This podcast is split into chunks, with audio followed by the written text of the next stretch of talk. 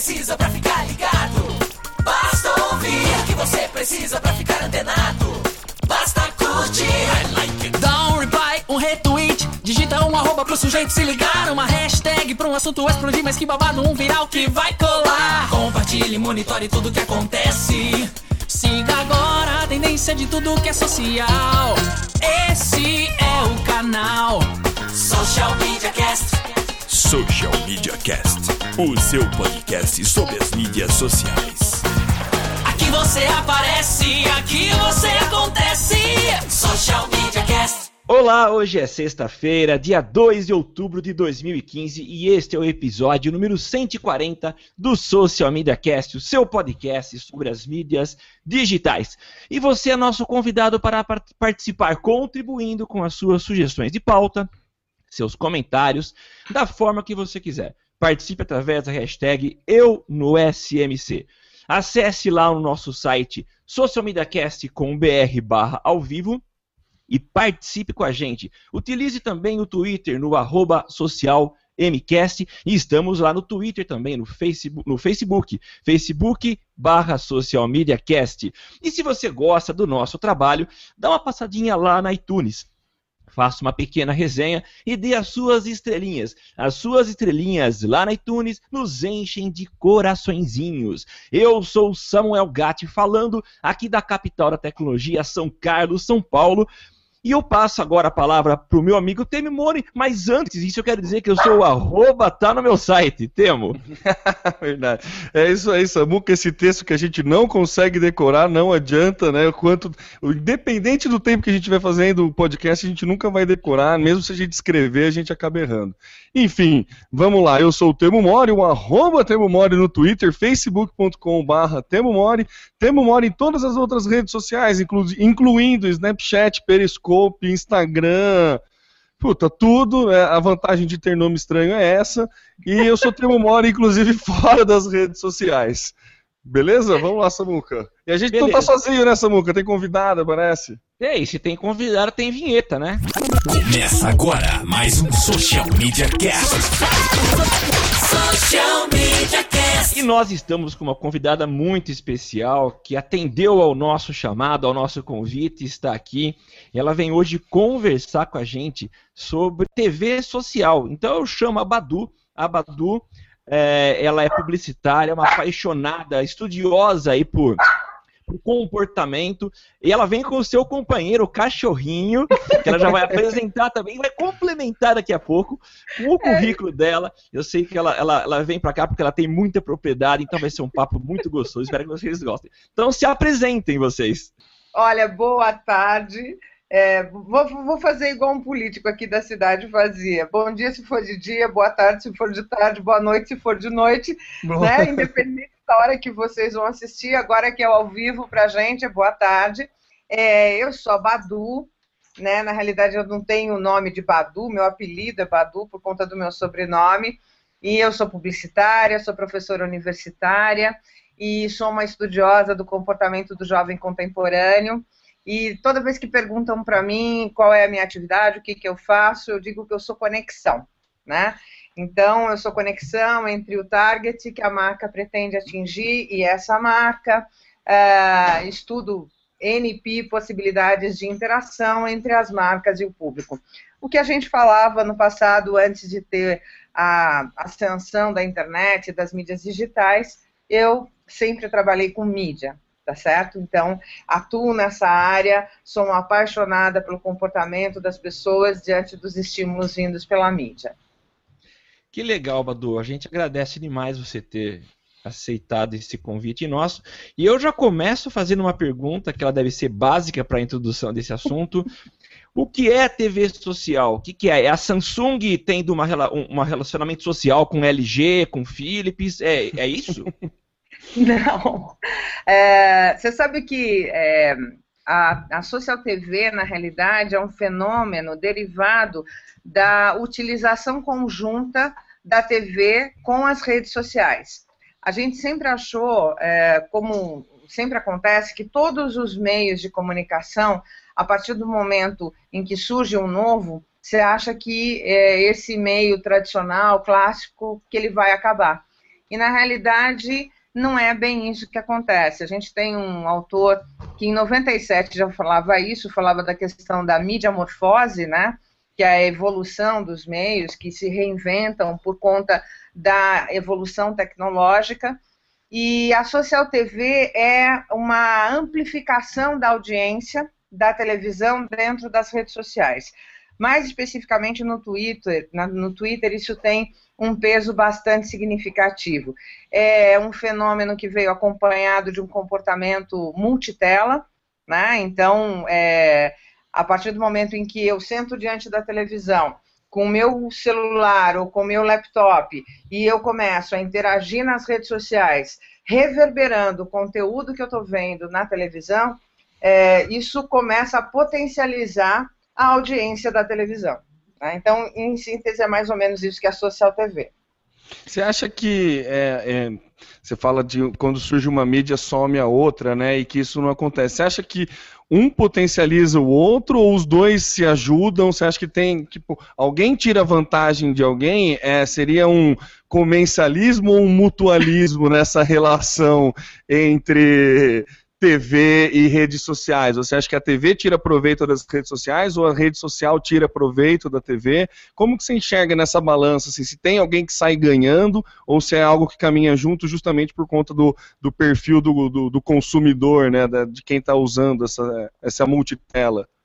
É, eu, eu acho de verdade que, na realidade, hoje, o mais beneficiado com isso, por incrível que possa parecer, é a televisão. É, porque o que, que acontece? A televisão, num primeiro momento, ela teve hum. uma, um distanciamento da sua audiência em função das múltiplas possibilidades de acesso ao seu conteúdo que começaram a surgir. Então, eu posso acessar o conteúdo da televisão é, de qualquer lugar, seja através do meu celular, seja através da internet, né? É, e agora ainda tem a questão da, da TV on demand, que é o Netflix da vida e etc. E quando você tem o conteúdo da televisão reverberado dentro das redes sociais, o bacana disso é que automaticamente você ajuda a alavancar a audiência analógica desse, desse conteúdo porque na realidade, dá licença, gente, tem um, uma participante que está pedindo para subir. Porque na realidade você tem a condição de trazer para a sua audiência pessoas que não estavam assistindo aquele programa e que ficam, obviamente, interessados e estimulados em função dos comentários que estão sendo feitos. Né? Então, eu não acho que venha a prejudicar, muito pelo contrário, acho que rede, as mídias sociais, de uma forma geral, já estavam posicionadas uh, e a TV estava perdendo espaço. E com isso, sem dúvida nenhuma, quem mais ganhou foi a televisão. Ô Badu, e por que, que a TV demorou tanto para entrar nessa? A gente via no primeiro momento que eles falavam uma rede social, e ainda algumas delas falam. Por que, que demorou tanto tempo para elas entenderem que as, as mídias digitais, as mídias sociais eram muito mais aliadas é, do que opositoras e talvez é, tivessem chegado para roubar espaço? Porque na realidade é, é um caminho que assusta quando tudo que é novo assusta né? E, obviamente, você tem alguns gestores que enxergam que você está promovendo a concorrência ao invés de promover o seu trabalho. Então, uh, a, a, a, emissora líder, por exemplo, ela tem um certo desconforto em usar ou falar o nome é, das redes sociais, quando se referem ao Twitter, falam da rede social de 140 caracteres e etc. O microblog, né? Eles falam. A Globo, né? A Globo sempre usa o microblog, né? é. né? Usa uma rede social. É. É porque, na realidade, eles têm um pouco de medo de. Como é que eu posso dizer para você? De, de, estimular uma concorrência que possa, de, de certa forma, parecer predatória. Né? Mas a gente tem alguns programas que, que a, usando a própria Rede Globo como referência, que começaram a fazer uso de maneira pensada, de maneira equilibrada, é, da combinação das redes sociais, da interação das redes sociais com a própria programação. A última temporada de Malhação, que acabou recentemente, foi um exemplo muito claro em relação a isso. Né? Então, é, toda a possibilidade da interação do público, deles poderem, é, inclusive, ajudar a escrever os diálogos, a história, o capítulo, uma parte do capítulo que iria para o ar. Então, isso faz diferença.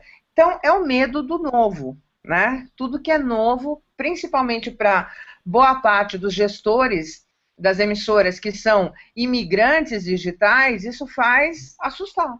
Né? Eu fiz essa, eu perguntei essa questão de se um atrapalha o outro, porque eu, no final do Masterchef eu escrevi um texto falando dessa interação e eu, eu, peguei, eu lembrei de uma capa da Forbes que o dono do, o presidente do Twitter, ele fazia a frase assim: ó, o Twitter vai salvar a TV. Né? Uhum. E eu achei muito. E essa, essa frase acho que é de 2012, 2013, faz um tempo, assim. E eu achei muito interessante essa colocação dele. É, claro, foi um pouco pretencioso, né, presunçoso da parte dele, quis vender o Twitter, né? Mas eu achei muito interessante essa visão de que ele vai salvar a TV, porque a gente percebe é, com esses serviços de on demand que você comentou, né, Spotify, é, o próprio podcast funciona disso. O perfil de, de, do consumidor hoje em dia ele mudou muito na, na questão de consumo de mídia, né? Ele, uhum. não tem, ele não quer mais ser pautado, ele não quer ter o cotidiano dele pautado pela grade da TV ou pela grade do rádio. Exatamente. Ele, pre Exatamente. Tem, ele prefere é, assistir o que ele quer quando ele pode.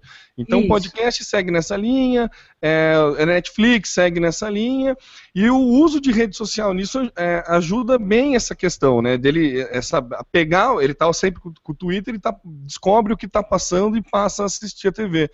É, por que, que eu chamei a Badu aqui, né? Foi na, a, no workshop da, do G1 que a gente participou, que eu participei, eu mediei, eu vi a palestra dela, eu achei muito legal a palestra dela, me encantou, por isso que eu chamei ela. E uma coisa que me encantou muito foi assim a, a o, o, estudo que ela tem em cima do, do perfil de público e também de, dessa interação rede social e TV. E uma coisa que eu achei muito legal, que voltando para o gancho do o Twitter vai salvar a TV, é como a TV está usando o Twitter para medir Ibope. Né? Uhum. A gente já comentou aqui no cast que o Ibope estava usando e tem até um índice, né? O ITTR. Eu queria que você falasse um pouco, explicasse para a gente como é que é esse índice e como que a TV pode se beneficiar disso. Bom, vamos lá. É, primeiro eu quero te agradecer o carinho. Você é muito, muito generoso comigo, Temo. É, de verdade. Foi um prazer estar junto com você naquele dia da, da, do workshop da TV, foi muito legal.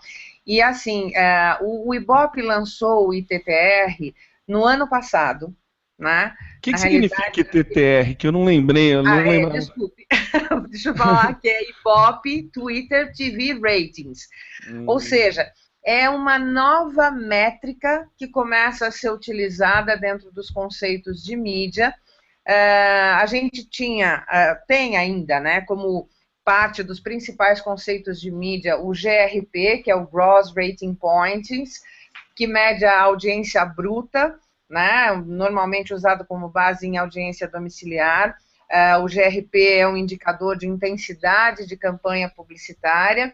Ele é o resultado do alcance que você quer ter em público, com a frequência que esse público individualmente precisa ser impactado.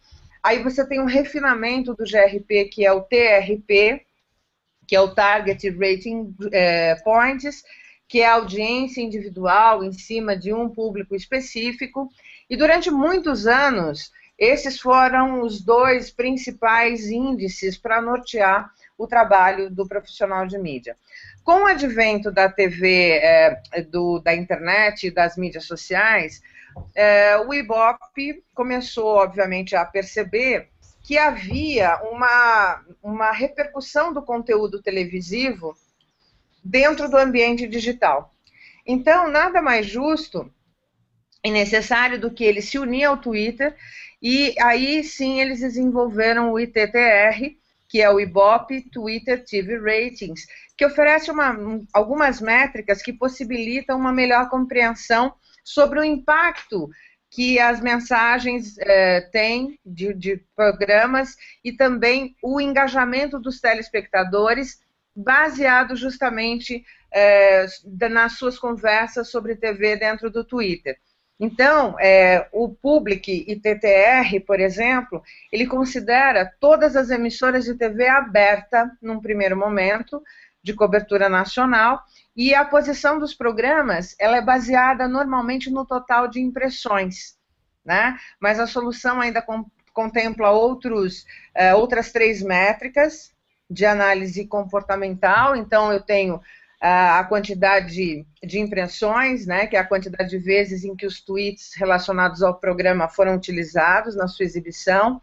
Eu tenho o Twitter Unique Audience, que mede o número de diferentes contas de Twitter que visualizaram ao menos uma mensagem relacionada a um determinado programa durante a sua exibição. E eu tenho, além dos números de tweets, uh, os autores únicos, que é o número de diferentes contas no Twitter que fizeram ao menos um comentário sobre um determinado uh, programa durante a sua exibição. Né? Então, é muito interessante porque, embora, por exemplo, você veja alguns programas que tenham uma audiência clássica é, mais baixa, a repercussão que esses programas têm dentro do índice do ITTR é extremamente alta. Né? É, o caso do Masterchef, por exemplo. Desculpe, eu te interrompi, não ouvi o que você não, falou. É, eu estava pedindo um exemplo dessa, da, dessa questão da clássica, da, da transmissão, do, de um programa clássico que tem uma repercussão interessante. Isso. O caso do Masterchef, por exemplo, né, que é transmitido normalmente é, pela Rede Bandeirantes. A Bandeirantes, historicamente, é, nunca conseguiu chegar em primeiro lugar de audiência clássica, né? É, então, por quê? Porque a audiência clássica ela vai considerar o total de pessoas que estão é, entre um universo que estão ligados em um determinado programa, né? E o que acontece, por exemplo, é que no último episódio eles conseguiram ficar um ponto e meio percentual à frente da Rede Globo, que é normalmente a primeira colocada, na grande maioria dos casos de, de medição de audiência. E dentro do ITTR, que é o índice uh, do Ibope Twitter TV Ratings, que eu falei para vocês, eles tiveram 81 milhões e 700 mil impressões. Nossa! Né? É, no Masterchef na semana que foi do dia 14 até o dia 20. É, ou seja, isso trazendo 264 mil autores únicos, né? É, mais de 1 milhão e 800 mil tweets a respeito desse conteúdo. Então, o que, que isso significa? Se eu tomar como base que cada ponto de audiência no mercado como a Grande São Paulo equivale a 66 mil domicílios, né? Está quase é, muito próximo do que ela conseguiu render dentro do ambiente digital e social. Né?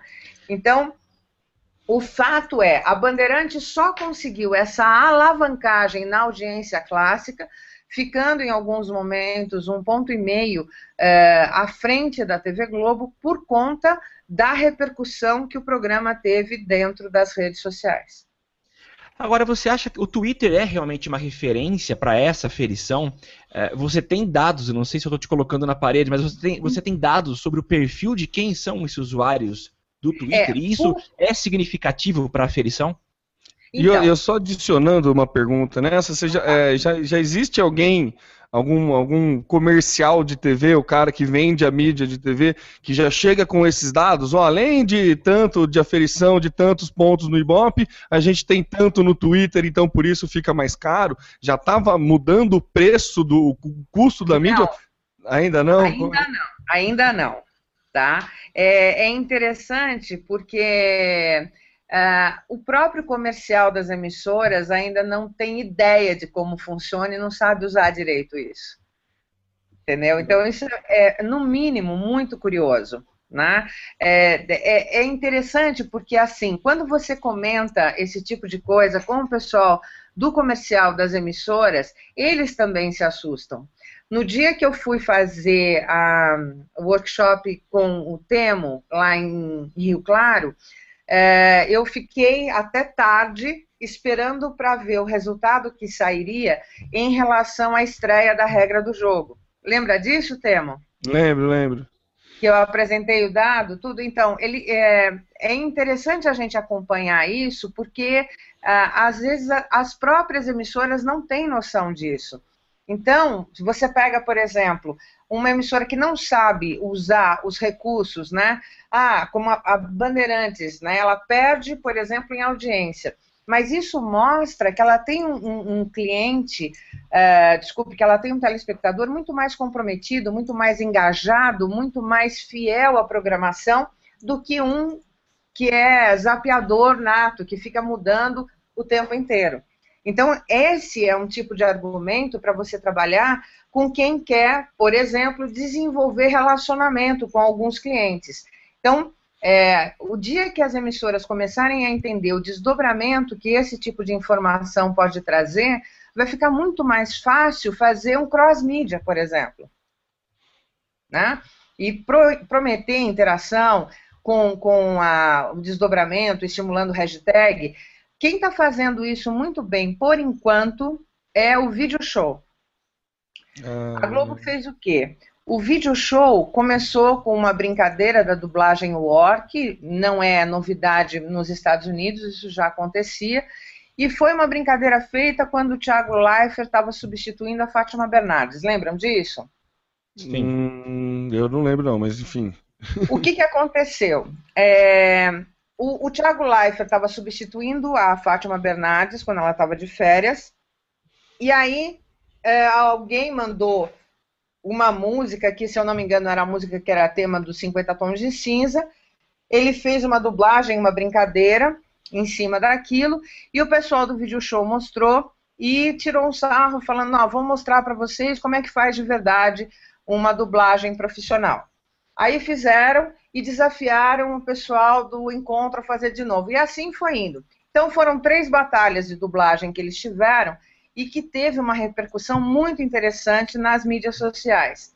E aí, eh, essa repercussão foi, na realidade, estimulada pelo pessoal, pelos apresentadores do vídeo show, pela Mônica Iose e pelo Otaviano Costa, que eles falavam assim, hashtag dublagem War, vejam se vocês gostam, se vocês querem, e essa dublagem War acabou é, estimulando os internautas a dizer que queriam um quadro fixo. Então, hoje, o vídeo show tem um quadro fixo que se chama Dublagem War e que foi originada da interferência do telespectador através da Social TV. E tá? você tem o perfil de público que, que mais influencia essa parte de Social TV? Então, o que acontece é que ainda não há uma análise mais profunda com dados demográficos a respeito disso.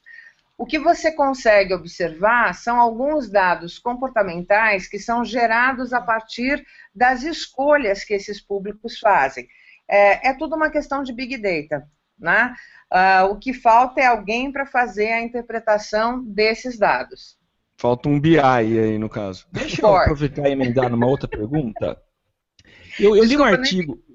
Vou fazer uma outra pergunta. Eu li um tá. artigo da Erika Azusa no Observatório da Imprensa. O hum. título é Sendo Digital ou Não, a TV é Social.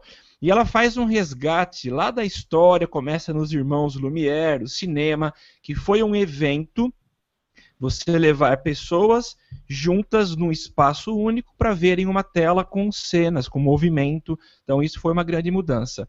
Só que esse espaço não é propício para interação, para conversa, para trocar informações a respeito do conteúdo sendo exibido. E a gente tem uma segunda fase, que é a fase da televisão. A TV já começa a ser mais social quando ela é colocada no centro da sala e você tem ao seu redor seus amigos, familiares e aí, esse ambiente já é propício para a troca de informações, para que as pessoas uhum. é, comecem a, a, a, interagir, comentar a respeito disso. Né? E tem uma outra fase agora, que é quando a gente começa, cada um em seus lares, a interagir também através das redes sociais.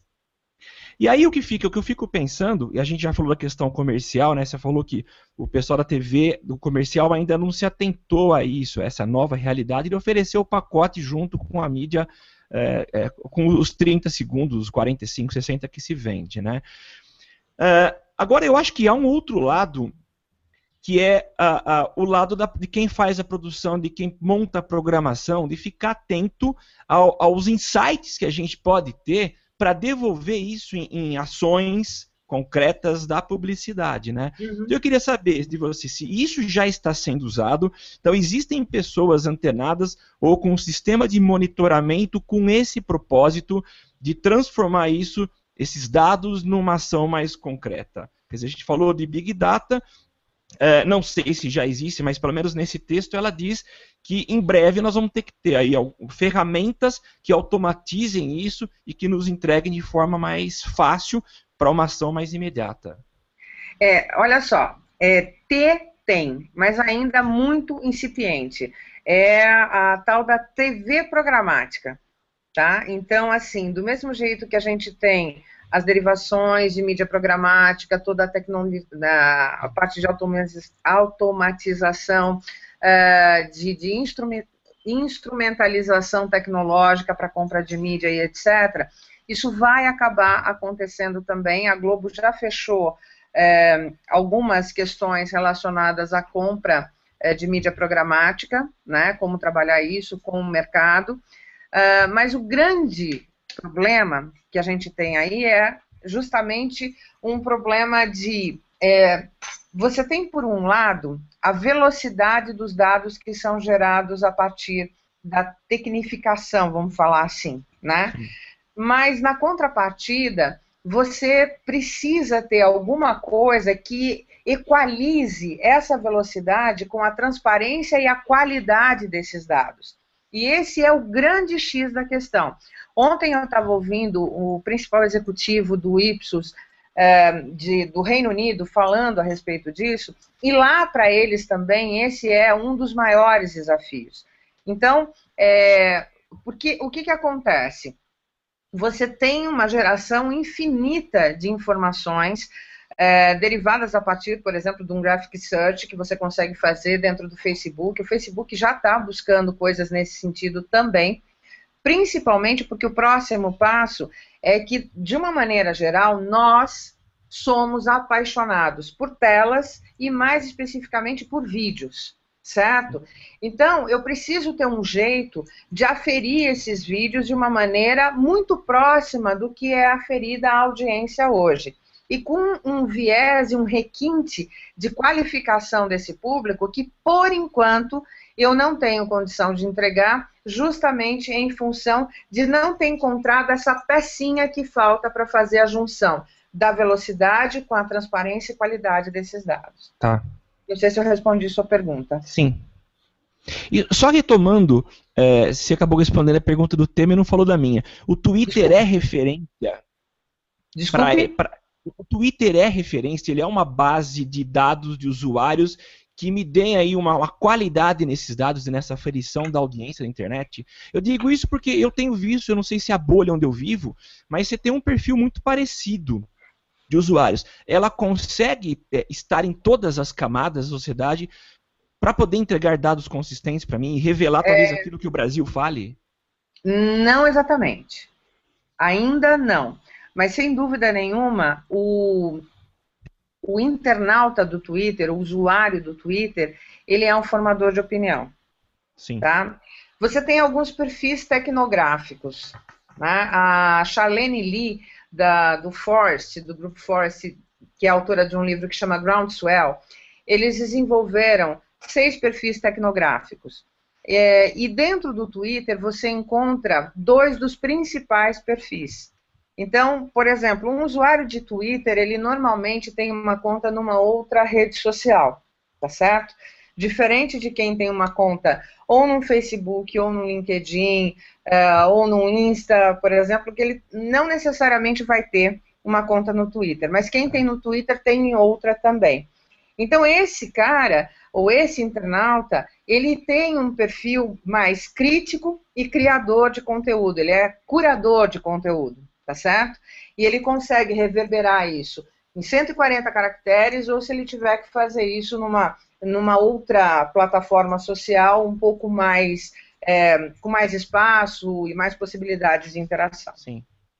Legal. Tá? É, é, legal isso, né? Essa questão de o quanto que o Twitter ele apoia essa questão do Ibope na TV, de dados na TV, e como ainda não, não, não se usa esses dados para venda de mídia, né? Eu, eu, acho muito engraçado, porque se você vira na hora de fazer a venda, ó, além do Masterchef, além do formato de TV, a gente tem via Twitter não sei quantos influenciadores falando ao mesmo tempo a final do Masterchef, para mim, foi muito emblemática, porque além deles fazerem aquela campanha com a TIM de dar o resultado primeiro uhum. para quem está no Twitter, chamaram aqueles influenciadores. Beleza que eu não entendi muito a Preta Gil ali no comando, né? Mas, não entendi muito porque que ela estava ali, mas beleza, gosto dela, nada contra, só não entendi na, na formação da bancada ali, acho que poderiam ter colocado, sei lá. Outra pessoa. É, o Milton Neves também, eu achei engraçado, foi bom, mas assim, eles fizeram é um trabalho muito. É, então, é, é, eles, eles, eles Vamos fizeram... valorizar os nossos outros programas da grade. É, exato, é, é, entendi, foi essa puxada, né? A Band, ela, tá, ela tem esse movimento, né? Ela fez com o CQC 3.0, né, que trocava muito coisa de vídeo de WhatsApp, coisa falando com o pessoal de, de, de Twitter, e, e a final do Masterchef, para mim, foi muito emblemática, porque mostrou a, o quão ele tá abrindo os olhos para isso, né? E eu acho engraçado, é, tá tão à frente das outras nesse, nesse quesito de usar bem a internet para a criação de conteúdo, conteúdo e tudo mais, mas está tão atrás na hora da venda, né? É, uhum. é, como que eles não, não, não, pensam, ah, deve, não sei se aí vem a minha questão, é, quanto tempo você acha que vai demorar para alguém virar e falar, meu, vamos organizar tudo isso daí, porque a gente vai começar, vai, vai agregar no produto que a gente está vendendo, né? Porque a gente, além de entregar é, a audiência na TV, com toda aquela forma que o comercial vende, ele fala, vamos ter tantos influenciadores falando ao mesmo tempo no Twitter, que é um negócio que vai ficar mais tempo, você vai ter uma cauda longa dentro da rede, e, e eu não sei por que, como, quando que vão organizar tudo isso e começar efetivamente a, a mostrar isso como um dado real e um dado sério, né? Você tem alguma noção disso, Badu? Foi muito utópica a minha pergunta. Não, olha só, a gente tem que entender duas coisas na realidade. É, se você pegar, eu, quando eu estou analisando, por exemplo, os trend topics, eu tomo cuidado para ver, inclusive, não só os mundiais, mas ver o desdobramento que isso tem dentro do território brasileiro, tá certo? Então, é, você vai vendo isso desmembrado, por exemplo, ah, vendo o Mundial, agora eu vou ver Brasil, agora eu vou ver São Paulo e agora eu vou ver algumas regiões específicas. É óbvio que quando você olha a região sul e sudeste, mais especificamente São Paulo e etc., é, respondem muito mais agressivamente por isso. Uh, enquanto não houver, é a minha perspectiva, tá?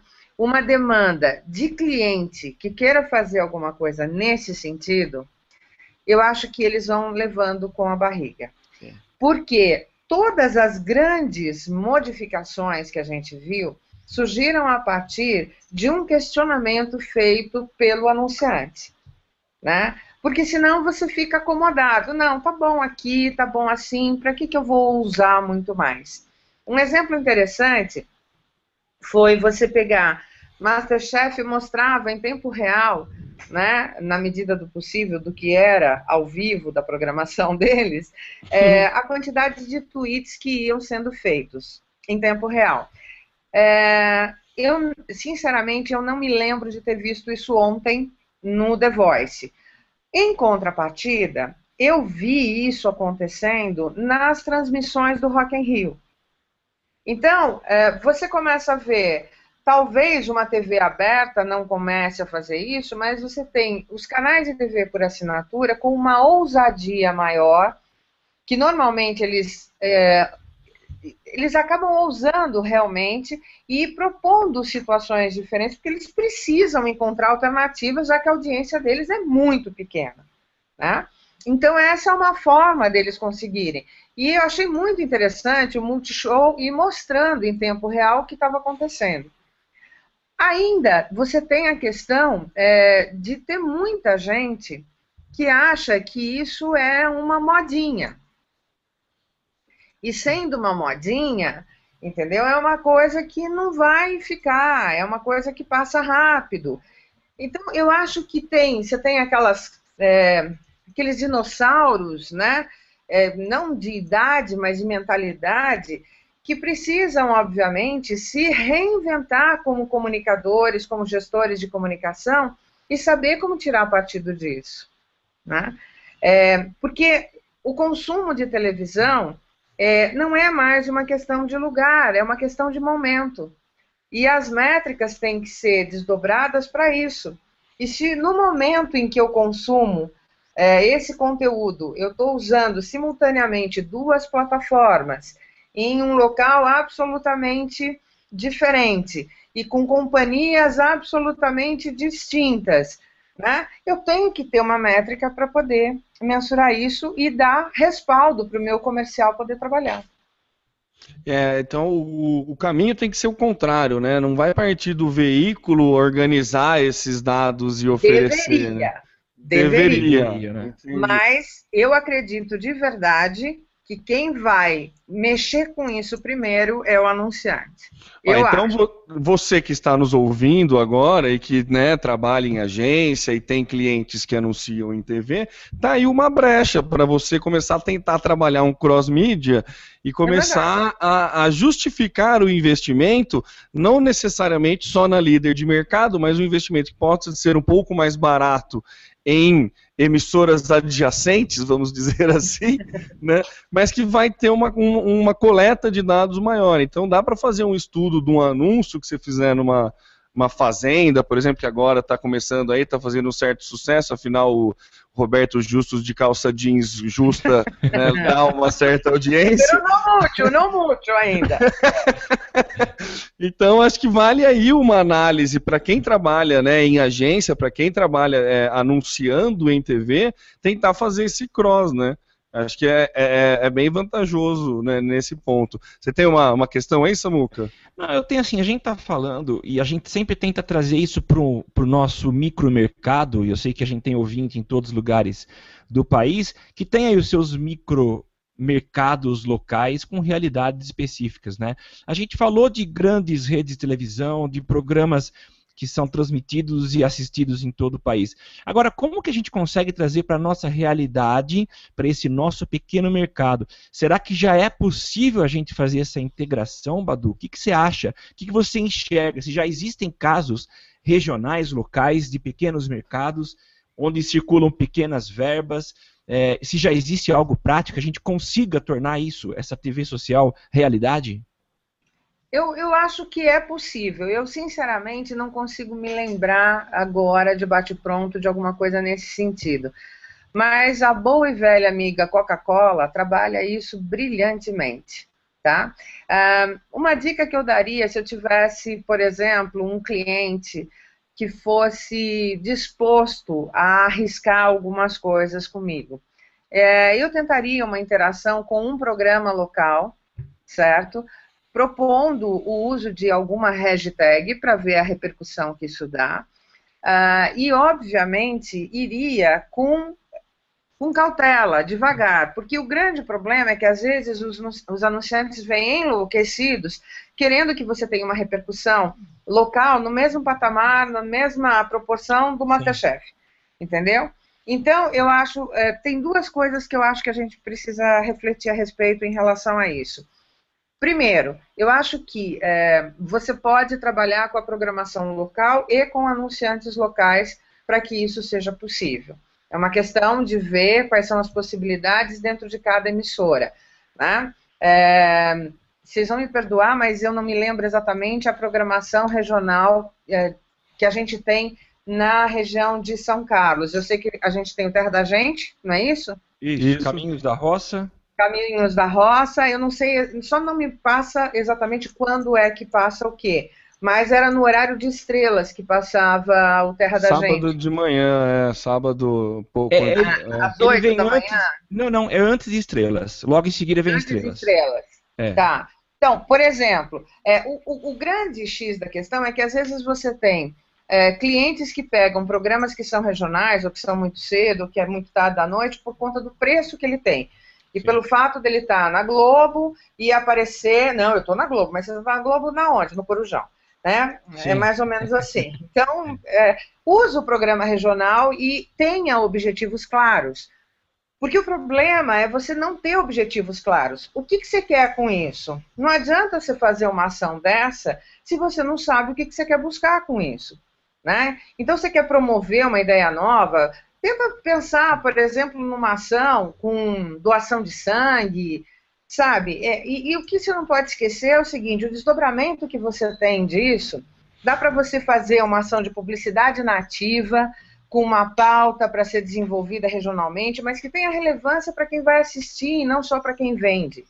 Aí sim, uma coisa estruturada, pensada, trabalhada, você consegue fazer.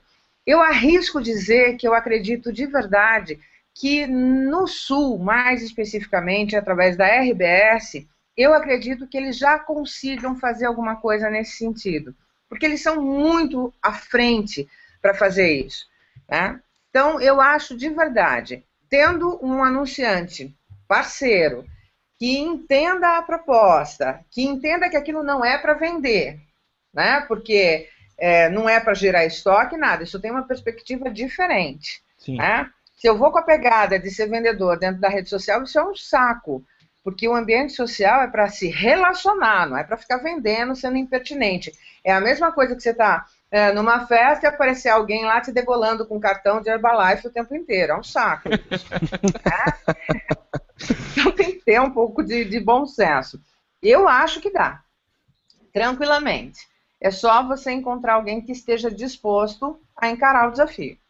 Eu, eu, fiquei com uma dúvida na hora que você estava falando, que você falou que a RBS está um pouco à frente. É, como assim? À frente no, no, em qual sentido? Nessa questão da, da, da interação regional, anunciante e público? Eu, eu, me perdi um pouco nessa hora, Badu. A, a RBS, é, ela é extremamente é, inovadora e referência quando se trata de conteúdos regionais. A gente sabe que o gaúcho é muito bairrista. Né? Ah, então a RBS toma um cuidado na produção de conteúdos que falem realmente a linguagem do local onde eles estão inseridos. E eles, é, por exemplo, tem muita coisa de teledramaturgia que é desenvolvida lá e que depois é exportado para o resto do Brasil dentro da emissora. Né? A mesma coisa acontece, obviamente, com as emissoras do grupo PTV e etc., que também são produtoras de conteúdo de alta qualidade. Mas a RBS ela tem uma proposta que é mais. É, eles têm uma série de eventos mais voltados para a realidade local. Eles têm uma liberdade maior, inclusive, com aquilo que a gente chama de é, mexer um pouquinho na programação de grade, né? Então, eu acho que isso é uma, uma questão interessante. Eu não sei se eu consegui esclarecer. Não, entendi, entendi. A vantagem. É, o bairrismo ali fala a favor, né? Não tem é. como, né?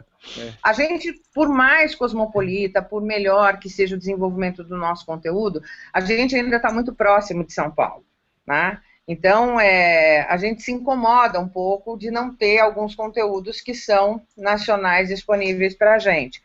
Porque o grande problema é você criar alguma coisa que seja rotulada como do interior, que mostre a gente como, enfim, calcanhar rachado, caipira e etc e tal, né? Então, é, é, é tomar um cuidado com isso.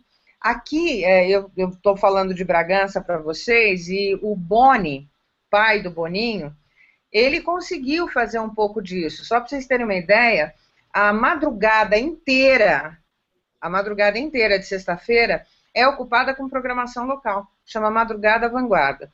Quem é que teria interesse em produzir conteúdo para isso? Né? E, está aí, e olha, acredite se quiser, vai bem, na madrugada. E, e tem interação com o Twitter? Tem, você... tem. É, tem interação. É, é... Óbvio que não é uma interação, né, a la Masterchef, mas é uma bela interação. E você tem exemplos, Madu, de, de empresas de, que estão, de anunciantes que já conseguiram fazer um bom uso dessa social TV, de fazer um cross, de no momento que está a propaganda no ar, eles entrarem numa, com uma ação via Twitter, alguma coisa assim. Você tem algum, algum case que você acha interessante para para falar? Alguém que faz um bom uso disso? Coca-Cola fez isso muito bem. Eu mostrei esse case, inclusive, no, lá no workshop, que foi com o último capítulo da novela Império, né? O nome na latinha e etc. Ah, a impressão digital então, na latinha, né? Isso. É, e, e, aí você tinha a repercussão disso dentro do Twitter, como foi capitalizado, enfim. E você tem também alguns casos que começam a ser é, desdobrados, não sei se propositalmente ou não. Porque você pode ter alguém que inicia de propósito alguma coisa, né? Um criador de conteúdo, por exemplo, que foi a ação que eu infelizmente não consegui assistir, mas que eu fiquei sabendo dela do Itaú dentro da novela A Regra do Jogo. Não sei se vocês viram. Não, da... não Teve um pedaço da, da novela, um momento em que a Cássia Kiss fala de ler para uma criança, ela começa a contar uma história dentro da, da novela e de repente corta para um comercial do Itaú que passa a história do Rei Arthur, que tem a conexão com o que está passando. Vocês viram isso? Não. Não, não cheguei a ver. Eu vi a propaganda do Rei Arthur, mas eu não vi esse link com a novela. É, mas foi assim, direto. Como se tivesse dado o break, mas não teve o break, entendeu? Uhum. É, isso foi muito interessante, porque ficou praticamente uma publicidade nativa dentro da televisão. E isso depois teve repercussão nas redes sociais. Mas então, algum assim, influenciador né, do Itaú, alguma campanha casada assim, ou foi uma repercussão orgânica? Não, foi uma repercussão que é isso que eu estou te falando. Eu não sei se teve alguém que iniciou ah, tá. o processo, Entendi. né, para desencadear isso com uma hashtag, etc. Provavelmente deve ter sido, mas eu não posso afirmar para você com segurança, entendeu? Outra não, coisa. Pode falar. Pode, pode falar. Não, manda, complementa aí. Não, o que eu ia falar é que eu fiz um post hoje no Facebook é, de uma outra guerra de marcas dentro uh, do Twitter. Eu não sei se vocês viram. Eu vi da batalha de rimas, né? Isso, exatamente. É, por exemplo, isso aí, se você pegar é, essas rimas, quanto que 140 caracteres cabem em tempo? Né? Quanto que isso dá em tempo? Vamos supor que você queira fazer uma brincadeira nesse sentido e leve isso como um comercial para televisão e dê a continuidade dessas rimas dentro das mídias sociais, entendeu? Mas ainda tem pouca gente usando, pouquíssimas empresas usando. É, o Activia, né, um tempo atrás poderia ter soltado a brincadeira, né, do misture Activia com qualquer coisa, né? É verdade. Agora fica um monte de possibilidades, né? É, depois que passa fica fácil falar, né? É sempre assim, né? Depois, depois que perde o timing fica fácil falar, né? Mas, Não, é... mas tem, quem faz isso brilhantemente é o ponto frio. É, o pinguim ele é top nisso mesmo. Também. Não, ele, ele é extremamente oportunista. Ele, ele tem, desculpa, ele tem senso de oportunidade, é diferente. É, ah, a gente entendeu ele, no primeiro oportunista. É, é o real time marketing. Ele, é. É o, tempo, é o marketing em tempo real, ações pensadas num curto Puta, espaço. É impressionante, cara, é impressionante. Passa alguma coisa na novela, por exemplo, é, um móvel que está na casa é, da, da, da, da Atena com o Romero, na hora ele coloca, fala assim, ah, a Atena e o Romero estão se pegando no sofá, mas se você quiser, a gente tem uma cama bem gostosa, bem bacana, é. que você pode usar para cumprir isso de PTO, entendeu? Eles têm um certo. Na minha opinião, hoje, quem melhor usa essa ideia da social TV é o ponto frio. É, é teve um, o caso do, do Papa, né? Assim que foi anunciado o Papa, eles anunciaram venda de coifas, né? Só saiu a fumacinha branca, eles anunciaram coifa. É. Teve Não, uma teve... boa também no, no, no, Super Bowl, né? Quando caiu a energia Oreo, né? A Oreo Opa. também, ela usa muito bem essa questão do real time e no, no Super Bowl foi, foi que caiu a força e ela fez a, o tweet também falando de, de é, molhar o biscoito no escuro, né? Aproveitar o escuro. Exatamente. Doritos assim. usa muito também. Uh, mas assim, em termos de mercado brasileiro, para mim quem usa melhor, quem trabalha melhor com a social TV é o Ponto Frio. Netflix de vez em quando, mas o Ponto Frio é disparado o melhor, na minha opinião. Sim. Deixa eu ver se eu acho alguma coisa dele aqui. Eu sinto falta de ter alguma coisa é, u, usando o mesmo influenciador dentro da, de, de, de, Twitter, sabe? Eu acho que podia ter uma campanha de cross com o uso de influenciadores, é porque é, no Twitter efeito manada e tudo mais funciona muito bem, né? Então se conseguisse linkar propaganda na TV, algum, não precisa nem ser real time, né? Pode ser algo bem planejado. Eu acho que de algum influenciador soltar a hashtag na hora da, do, da propaganda, alguma coisa assim, óbvio, tem que ser nativo, né? Não pode ser aquela coisa forçada, né? Aquele Sim. merchan do Milton Neves, né? mas, mas acho é que eu, eu, sinto um pouco de falta disso. Por isso que eu perguntei se tinha algum exemplo, alguma coisa assim, porque eu acho que é, repercute muito, né? É, é uma, é uma, uma forma de perdurar a propaganda por um tempo com um custo muito abaixo do custo de você investir por outra inserção, por exemplo. Né? Ó, deixa eu só comentar com você. Acabei de entrar no Twitter do Ponto Frio e ele tem uma série de, de posts lá, de tweets que ele fez, é, uma série, um monte de coisas e etc e tal, né? Mas aqui tem um que foi é, divulgado recentemente que foi aquela funcionária pública que saiu correndo, fugindo, e que sim, virou meme, né? Senhora, então ele tem senhora. aqui, ó, senhora, venha correr aqui, senhora, né?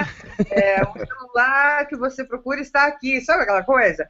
Então é um cara que faz isso muito bem, muito bem, trabalha perfeitamente. Tem o, o, cemitério, eu sempre esqueço o nome do cemitério que também no Facebook ele faz, é, é muito bom, aproveita disso também. Ele fez uma, um, uma postagem brincando com esse negócio do senhor, ele faz muita coisa de TV também. É. Não vou lembrar o nome. É, vamos combinar que ser, é muito difícil fazer conteúdo para um cemitério, né? É lógico. Não, a prefeitura de Curitiba é sensacional. É clássica também, é. E tá tendo uma, uma ida de prefeituras, né? A de Uberlândia também tá pegando a mesma, a mesma vibe da de, de, de Curitiba, né? Eu vi algumas outras também com esse que mais que é para aproximar mais, né? Porque também página de prefeitura é só para ouvir reclamação, né? É difícil, né? Você ter alguma. É verdade. É verdade. Alguma, alguma coisa. Samuca, alguma outra questão? Eu tenho uma, uma questão aqui. Eu quero voltar lá no começo. Eu tô meio chateado com a proposta inicial da TV digital. Eu quero ver se a Badu pode comentar. Olha só, hum. dando uma olhadinha lá atrás, a ideia da TV digital ela era um pouco mais completa do que é hoje, né? A ideia, em princípio, era que ela fosse um canal de mão, de mão dupla. Então, essa, esse relacionamento, essa outra via no sentido oposto, acaba acontecendo hoje através das redes sociais. Mas a ideia antes era que tudo aconteceria a partir da TV, seria realmente um canal de mão dupla. É, outro detalhe que não veio foi a multiprogramação. Então a gente teria a opção dentro de um canal de escolher vários programas. Enfim, uh, será que isso não vai acontecer? A TV digital ela vai morrer simplesmente com o que foi entregue, que é a melhoria do sinal, melhoria da qualidade? Será que o Twitter e, enfim, as redes sociais de forma geral acabaram é, desmontando a proposta completa da TV digital, que era ser é, um pouco mais do que ela é hoje? Então, é, eu, eu não sei se eu diria isso. Eu acho que num primeiro momento uh, a gente tem problemas de ordem logística e operacional para ter uma TV digital uh, que tenha essa condição de interatividade de verdade. Acho que ainda vamos ter que andar um pouquinho, patinar um pouco nesse sentido. Uh, eu, eu, na minha percepção, eu entendi a, a, introdução da TV digital até como uma possibilidade muito mais aberta para e-commerce, por exemplo, que a gente chamaria de T-commerce, né? É, em que você teria a condição de olhar é, de uma proposta de TV interativa mesmo. Você está vendo ali o Masterchef está passando, aí eu vejo uma panela linda e eu uso meu controle remoto como sendo meu mouse clico ali, abre o nome daquele fabricante, daquela panela, a quantidade disponível, quanto custa, e eu faço imediatamente a compra. Eu imaginava que isso fosse ser uma coisa mais possível até do que outras possibilidades, né? Uh, mas acho que isso ainda vai demorar muito por uma questão de estrutura, infraestrutura aqui no Brasil. Acho que a gente ainda não tem condição para isso. Você acha que vai ter algum tempo? Você acha que. É... Olha, esse, esse estudo de TV interativa em Londres já acontece. Tá? A Domino's Pizza, por exemplo, permite já há alguns anos é, que você faça o pedido através da televisão. Está passando na televisão, você sai, né? É, a programação fica ali mostrando qual que é o conteúdo numa micro janelinha, né? E aqui do lado vai aparecendo, você vai fazendo ah, os pedidos que você quer e voa. Isso já acontece na Europa, né? mais especificamente na Inglaterra. Uh, mas imagine se isso acontece aqui com os índices de audiência que a gente tem de alguns programas. Então Nossa. vamos pegar para pegar uma audiência tosca, uma audiência de 20 pontos de percentuais numa cidade como Grande São Paulo, por exemplo. Cada ponto de audiência equivale a 66 mil domicílios, tá certo? É. Então, é, imagine que 1% dessa audiência queira comprar aquele produto. Você não tem logística para dar conta disso, entendeu? Então, eu acho que esse é um inibidor. Óbvio que se você tem players que conseguem enxergar perspectivas mais efetivas de entrega, de produção e etc., tudo bem. Mas eu acho, na minha opinião, meu entendimento de TV digital, é que seria uma simbiose, uma fusão de conteúdo de televisão com internet, é, seria a convergência total dos dois meios e que haveria ainda a possibilidade desse nível de interação para compra e, e, e, por exemplo, determinar o, o, destino de um conteúdo, de um programa, como do Tomara que Caia. Agora, tem um outro fator que é a, a usabilidade, né? A gente não tem. A Apple lançou recentemente o novo, o novo Apple TV, que você teve um pequeno avanço na forma de navegação de interação com a TV, mas ainda está muito precário, né? É muito, é muito. É, é, é muito Netflix ainda, entendeu? Então, assim, é, você, você não tem grandes possibilidades. Então, a gente vai cheio de expectativa. E o que você consegue é fazer uma navegação, outra ali, colar, mas nada muito efetivo dentro das expectativas. Não sei se a minha cabeça é muito mais Norte Report, muito Tony é. Stark, não sei. Né? Que bom. que eu acho que é isso. Eu fico esperando alguma coisa mais futurista. Mas acho que para nossa realidade, por enquanto, ainda está de bom tamanho. Só queria fazer um comentário, antes que ele fique chateado com a gente, que o Tommy Ribas fez uma ah, pergunta para mim há 29 minutos no Twitter. É, ele mandou para mim também é, a questão da hora que a gente estava falando da, da, coleta de dados, né? Uhum. Da questão de conseguir organizar isso. Eu até perguntei para ele quais os dados, né, é, que, que ele estava se referindo. É a questão de estava falando na, na, hora da venda, né, para ajudar ah. a, a, venda para o comercial poder vender, né? Se ele, se você não acha que o Google poderia é, é, fornecer esse tipo de relatório, né?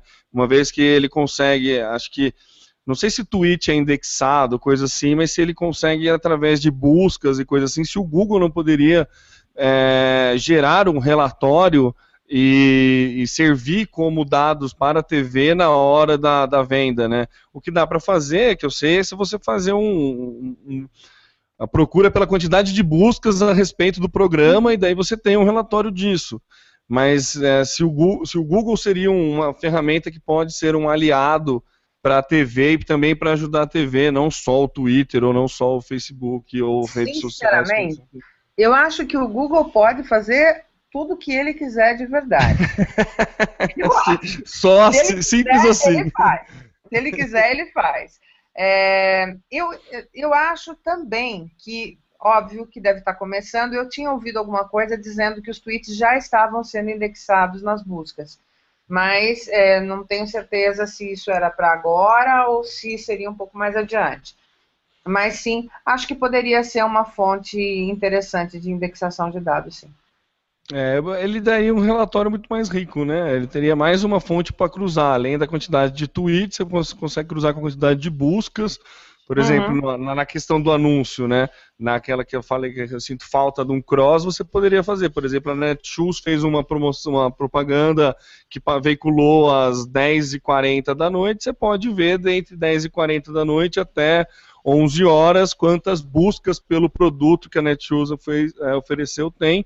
Seria um dado interessante para um agregar valor na venda, numa possível futura venda de, de espaço publicitário para a TV, né? eu, que, eu né? vou dizer uma coisa para você, Temo, de verdade. Eu acho que é muito possível. A única é, coisa né? que eu acho que falta é gente qualificada para fazer essa compilação e análise desses dados. De verdade, porque assim. Gente qualificada ou o interesse do, do veículo, Manu? Eu não sei, eu acho que pode ser as duas coisas, mas de verdade, a gente tem três recursos escassésimos no mundo hoje. Tá? Um é dinheiro, o outro é tempo e o outro é gente pensante. Infelizmente é verdade. Né? É, a gente vê cada coisa de arrepiar os cabelos, sabe? Então, é, o, o grande lance é que informação tem tanta coisa disponível para gente. E quando você tem uma tecnologia com escalabilidade de processamento de dados, né, é, o grande lance é você saber o que perguntar para esses dados. E a maior parte das pessoas não tem a menor ideia do que perguntar. Faz a pergunta errada para a pessoa errada, ou faz a pergunta certa para a pessoa errada, ou faz a pergunta errada para a pessoa certa. Esse é o X da questão. Né? Então, eu acho que de verdade falta um pouquinho de. É, é rude eu falar isso, né? Mas um pouquinho de massa encefálica, talvez. É, é, é, triste, né? Mas é, é, é acaba sendo verdade, né? Mas, Mas seria, é. Muito, seria muito interessante, né? O Tom ele comentou ali, ó, se pudesse o Google soltar um relatório, que nem ele solta um relatório de AdWords, por exemplo, ele tem uma noção da busca, fazer um cross com o tempo da, com, com o horário da, da, da publicidade na TV e também adicionar essa questão do Twitter, né? Seria. É, é, mas é que é muito mais interesse do, do, da TV, do comercial, do que do próprio Google fornecer esse tipo de dado, é né? Lógico, e depois, por que, que ele vai fornecer isso na faixa? É, não tem porquê. Não, não né? Definitivamente não tem porquê. E, e o principal ativo que ele tem é o conhecimento que ele tem sobre o usuário, sobre o internauta, né? Por que, que ele daria essa informação graciosamente pra gente? É. Né? Normalmente informação é cara, cara. Principalmente se transforma informação em conhecimento, então vira uma fortuna. Haja vista o que você tem de instituto de pesquisa, né, cobrando uma loucura para você ter informações. Quem tem agência sabe disso. É. Para você ser certificado pelo SEMP, você tem que ter uma cota mínima de pesquisa de mídia para comprar, etc. Né, e não é exatamente barata. Né? Agora a gente tem um concorrente que vai entrar para brigar com o Ibope, que é a GFK. Alemão, Vamos né? ver. Né? Aí o Ibope diz que vai abrir os dados de audiência de TV aberta. Ah, finalmente, né?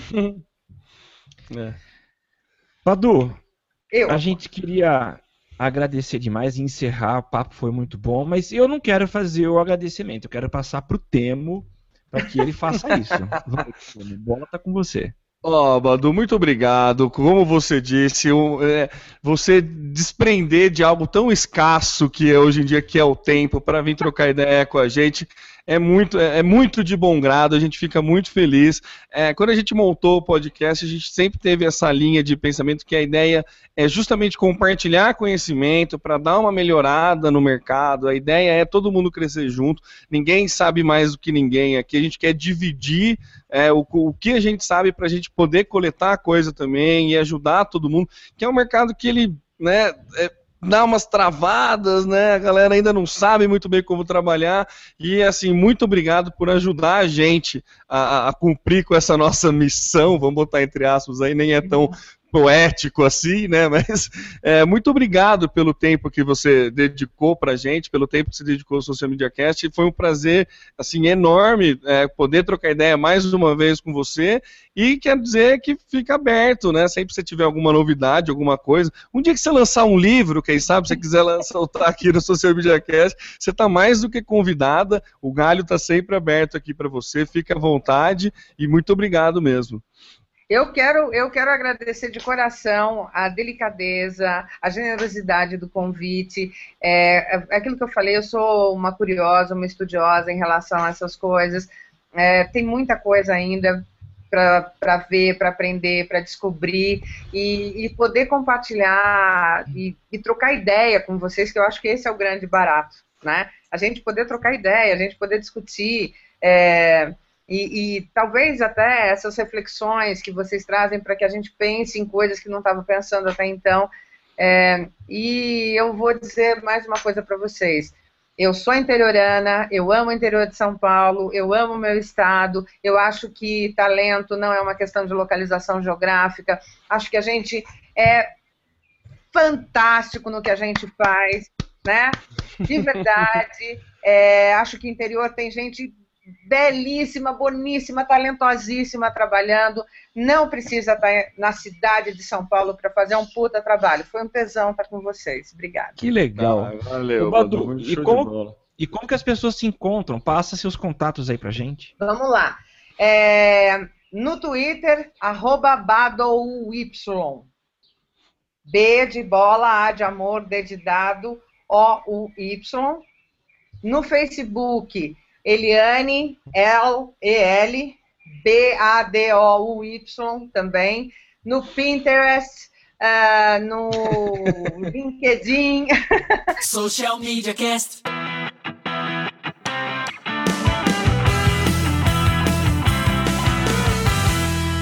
Então nós estamos encerrando o Social Media Cast número 140 e você pode participar com a gente todas, toda a semana. Temos uma informação aqui que a partir da semana que vem nós não gravaremos mais nas tardes de sexta-feira, mas passamos a gravar às 19 horas da terça-feira. Confere, Temo. Exatamente, Samuca, confere. É então você... 19 horas de terça-feira, né? É isso, deixa eu ver. É isso, mesmo. mesmo. Então você pode. eu falei primeiro confere, depois eu fui conferir, né? Você viu? e você é nossa convidada a participar com a gente. Acesse o nosso site que é o socialmediacast.com.br barra ao vivo. Nosso Twitter é o arroba socialmcast e lá no Facebook você também nos encontra em Social Media Cast. Eu sou Samuel Gatti falando aqui de São Carlos, São Paulo. O arroba tá no meu site no Twitter e o facebook.com barra tá no meu site. E eu passo para o Temo fazer as suas considerações finais. É isso aí, galera. Muito obrigado a todos que nos acompanharam aqui. Esse bate-papo sobre social TV, comportamento e um pouco, e sempre algo a mais. A gente nunca consegue ficar preso ao tema. Acontece, mas é isso. Eu sou o Temo Mori, o arroba Temo Mori no Twitter, facebook.com barra Temo Mori, Temo Mori em todas as outras redes sociais, incluindo Snapchat, Instagram, Periscope e tudo mais. E tamo aí até semana que vem, na terça-feira. Tchau, tchau, pessoal. Falou! Tchau você precisa pra ficar ligado. Basta ouvir o que você precisa pra ficar antenado. Basta curtir. I like it. Dá um reply, um retweet. Digita um arroba pro sujeito se ligar. Uma hashtag pra um assunto explodir. Mas que babado, um viral que vai colar. Compartilhe, monitore tudo que acontece. Siga agora a tendência de tudo que é social. Esse é o canal Social Media Cast. Social Media Cast, o seu podcast sobre as mídias sociais. Aqui você aparece, aqui você acontece. Social Media Cast.